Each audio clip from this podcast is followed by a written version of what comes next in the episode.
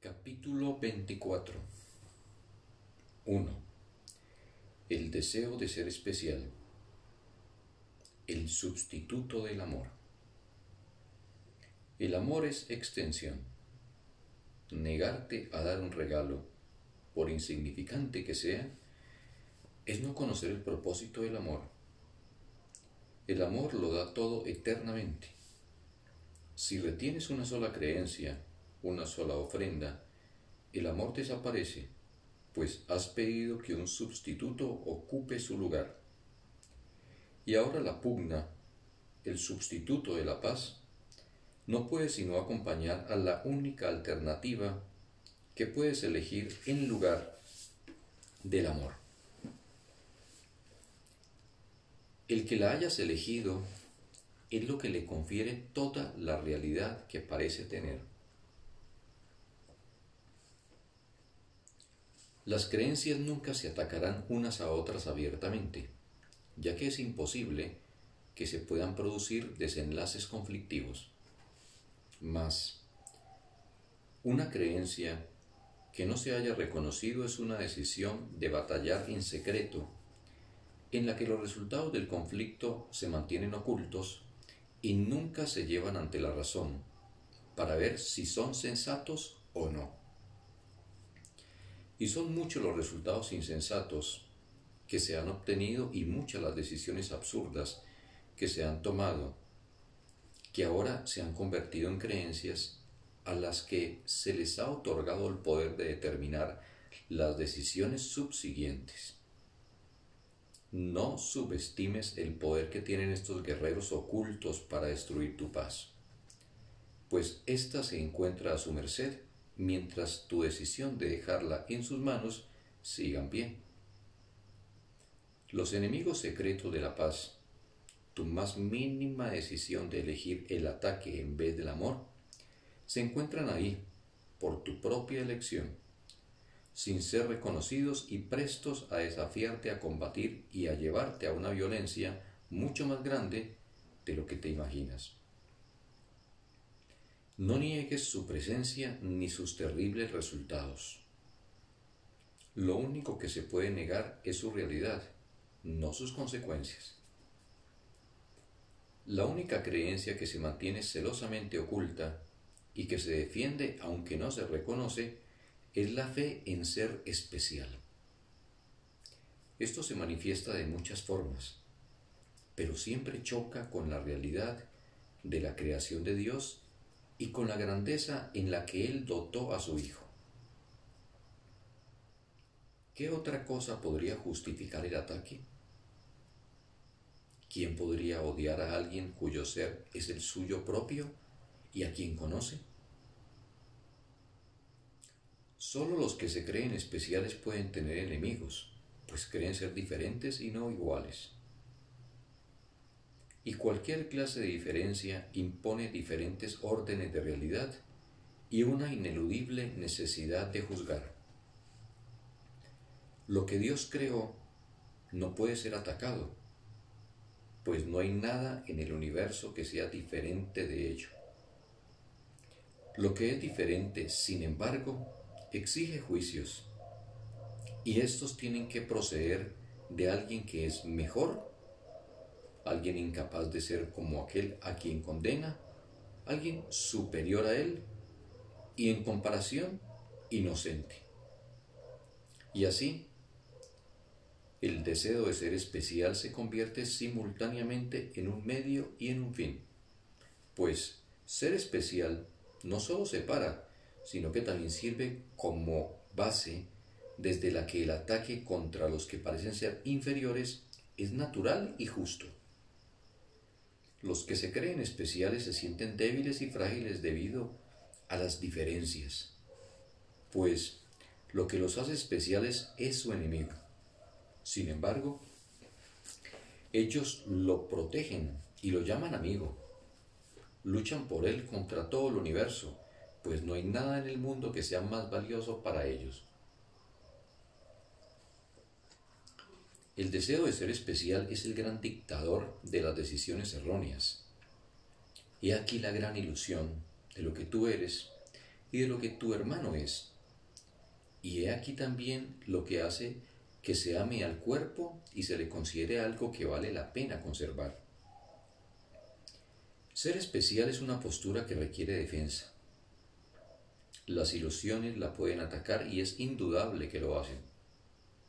Pues aquello en lo que tu hermano se tiene que convertir para que tú puedas seguir siendo especial es una ilusión. Hay que atacar a aquel que es peor que tú, de forma que tu especialismo pueda perpetuarse a costa de su derrota. Pues ser especial supone un triunfo, y esa victoria constituye la derrota y humillación de tu hermano. ¿Cómo puede vivir tu hermano con el fardo de todos tus pecados sobre él? ¿Y quién, sino tú, es su conquistador? ¿Podrías odiar a tu hermano si fueses igual que él? ¿Podrías atacarlo si te dieses cuenta de que caminas con él hacia una misma meta? ¿No harías todo lo posible por ayudarlo a alcanzarla si percibieses que su triunfo es el tuyo propio? Tu deseo de ser especial te convierte en su enemigo, pero en un propósito compartido eres su amigo. Ser especial jamás se puede compartir, pues depende de metas que solo tú puedes alcanzar y él jamás debe alcanzarlas, pues de otro modo tu meta se vería en peligro. ¿Qué significado puede tener el amor allí donde el objetivo es triunfar? ¿Y qué decisión puede tomarse en favor de ese objetivo que no acabe perjudicándote? Tu hermano es tu amigo porque su padre lo creó semejante a ti. No hay diferencia alguna entre vosotros. Se te ha dado tu hermano para que el amor se pueda extender, no para que se lo niegues. Lo que no das, lo pierdes. Dios se dio a sí mismo y a vosotros dos. Y recordar esto es el único propósito que compartís ahora. Por lo tanto, es el único propósito que tenéis. Podrías atacaros el uno al otro si decidieses no permitir que el deseo de ser especial se interpusiese entre vosotros? Observa imparcialmente qué es lo que hace que no aceptes a tu hermano del todo, o qué es lo que te lleva a pensar que quizá os convendría más estar separados. ¿No es siempre acaso tu creencia de que tu sensación de ser especial se ve menoscabada por vuestra relación? ¿Y no es este el enemigo que hace que cada uno de vosotros sea una ilusión para el otro? Tu temor a Dios y a tu hermano procede de cada creencia de ser especial que aún no has reconocido pues exiges que tu hermano se postre ante ella en contra de su voluntad. Y Dios mismo tiene que honrarla o pagar las consecuencias. Todo vestigio de malicia, toda punzada de odio y todo deseo de perpetuar la separación nace ahí.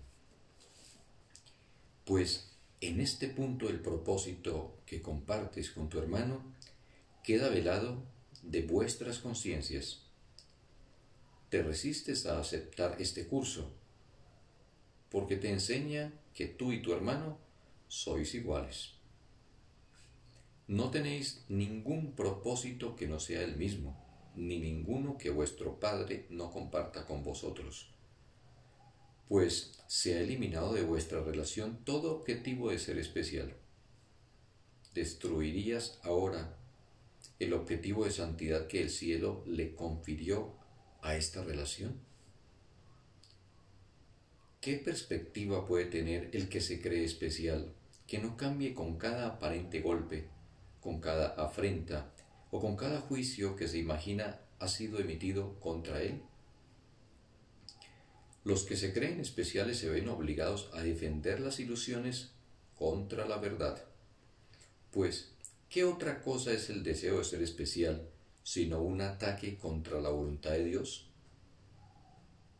No amas a tu hermano mientras sea eso lo que defiendes en contra suya. Esto es lo que él ataca y lo que tú proteges. He aquí el motivo de la batalla que libras contra él. Aquí, él no puede sino ser tu enemigo, no tu amigo. Jamás podrá haber paz entre los que son diferentes, mas él es tu amigo precisamente porque sois lo mismo. Bendito día para todos.